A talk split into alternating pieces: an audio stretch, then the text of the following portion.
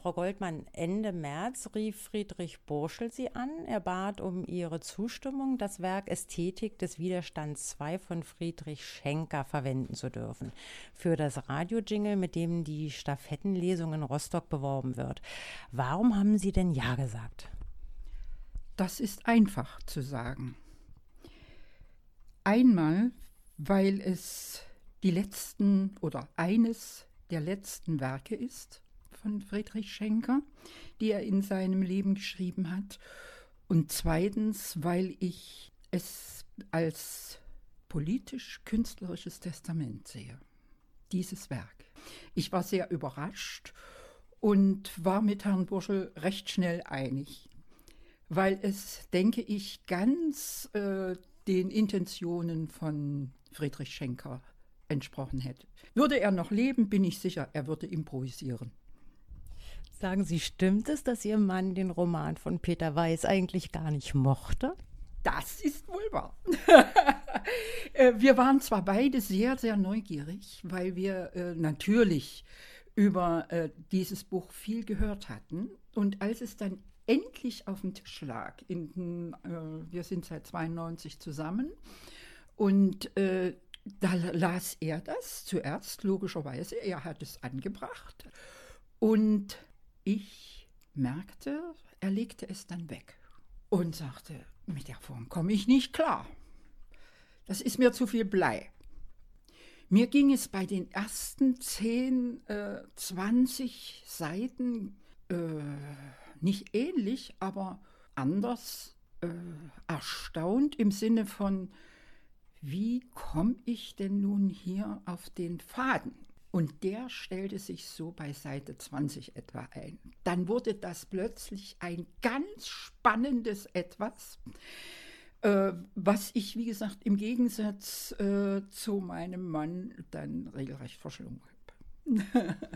Und wie lange dauerte es dann, bis Ihr Mann sich dem der Ästhetik des Widerstands wieder zuwandte?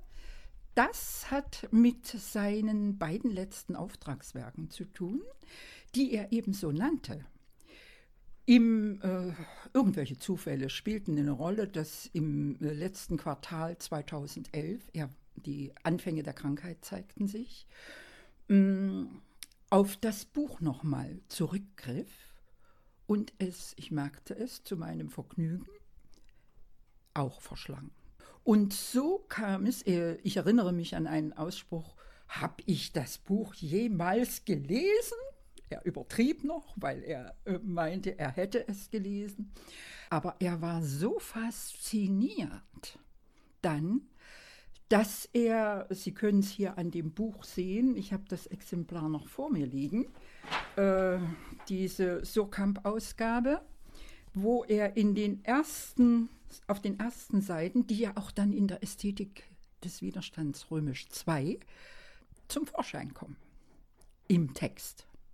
Denn äh, die Ästhetik des Widerstands, römisch 2, ist ja ein Stück, in dem eine Sängerin, ein Sopran mitwirkt. Ein Stück für Orgel zu zwei Händen, Posaune und Kontrabass. Und dazu ein Sopran. Stellen Sie sich mal klanglich diese Zusammenstellung vor.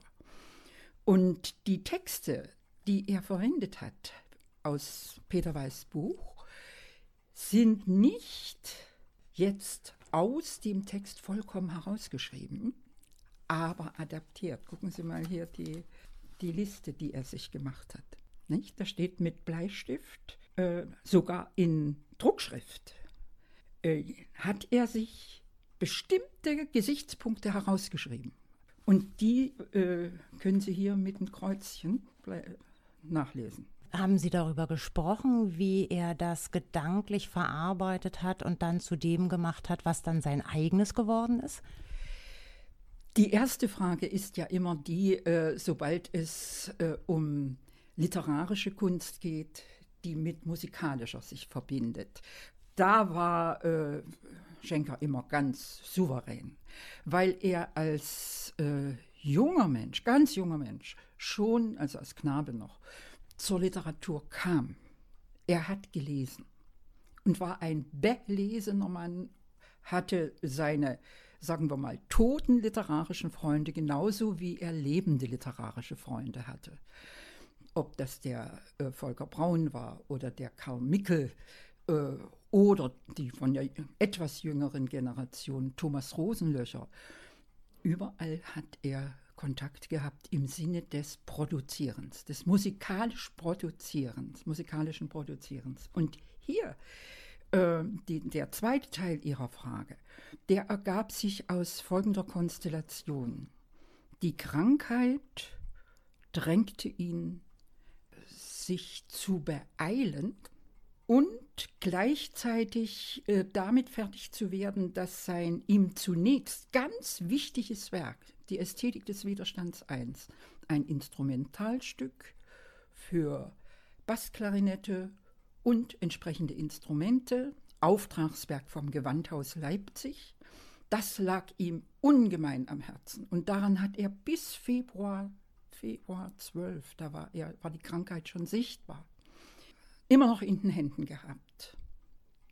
Die sollte dieses Stück Ästhetik des Widerstands 1 sollte und ist auch am 16. Januar 2013 uraufgeführt worden. Am 8. Februar ist er gestorben. Nicht? Und äh, zurück zu der Situation des Entstehens von Ästhetik des Widerstands 2.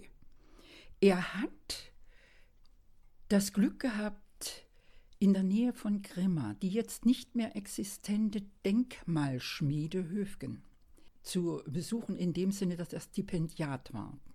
Und dort haben sie produzieren können. Das hat ihm immer ungemein gefallen im Muldental. Ein, zweimal war er da vorher schon dort. Und er hatte es just im Februar 2012 nochmal bekommen. Und dort Nebenbei erreichte ihn die Nachricht, dass er eigentlich wieder umkehren muss.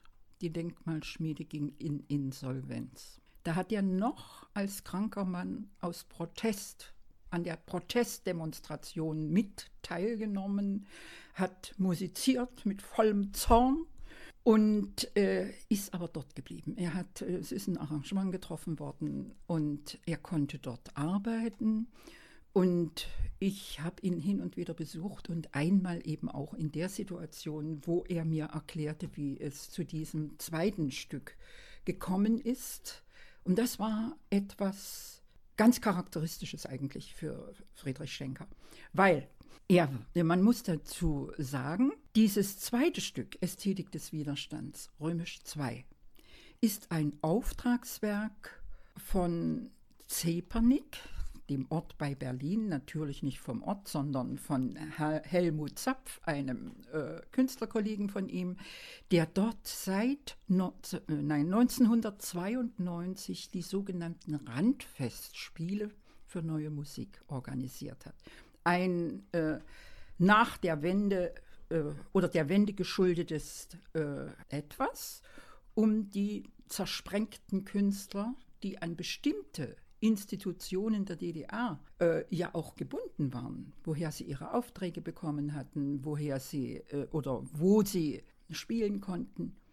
Das hat Zapf in Zebernick übernommen und die feierten 20-Jähriges.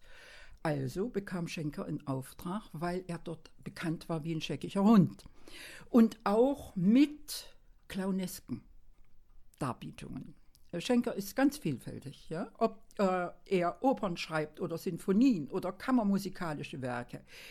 Er kann auch die kleine Form, hat er gepflegt, mit äh, ganz äh, clownesken Einschlag. Und da war der Auftrag von Helmut Zapf, mach doch mal wieder was Clowneskes, du kannst das so gut. Und da saß ihm die Zeit im Nacken. Clownesk, er hat hin und her überlegt. Und dann fiel der Satz, ich glaube, die wollen mich zum Clown machen. Äh, nee, das mache ich nicht.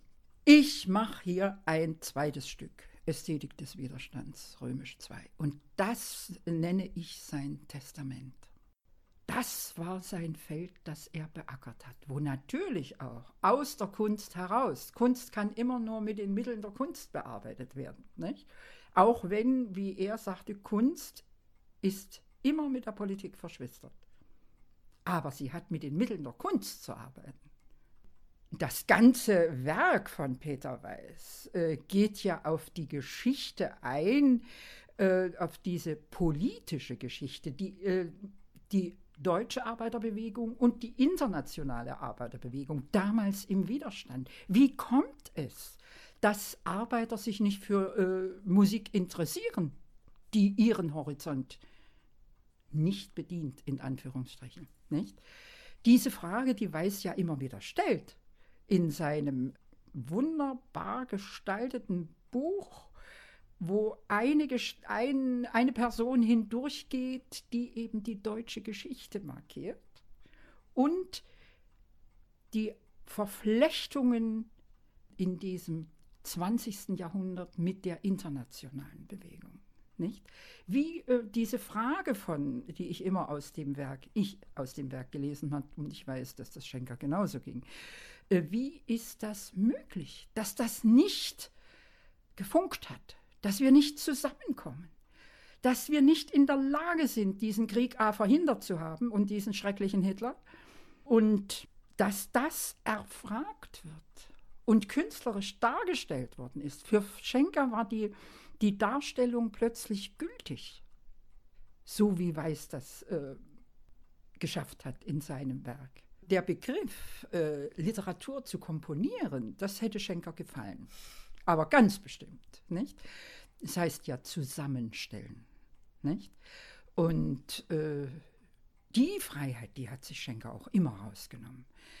Dinge zu nehmen, die er in der Kunst vorfindet und zu komponieren, zusammenzustellen. Und äh, diese, dieser Ansatz, die jeweilige Gegenwart produktiv künstlerisch zu beleuchten, indem Texte zusammengestellt werden oder Musik zusammengestellt wird, in dem Maß, wie es in jedem Komponisten singt und klingt und wie er die Mittel des Komponierens gelernt hat. Das ist ja das Schöne an, an Kunst, dass nach wiederholtem Hören, Lesen, Betrachten man immer Neues entdeckt. Das aus der Zeit des Entstandenseins in unsere Zeit hineinragt und an das Unerledigte erinnert, was in der Vergangenheit liegen geblieben ist. Das war Schenkers großer Ansatz. Kunst als produktive Kraft. Vielen Dank.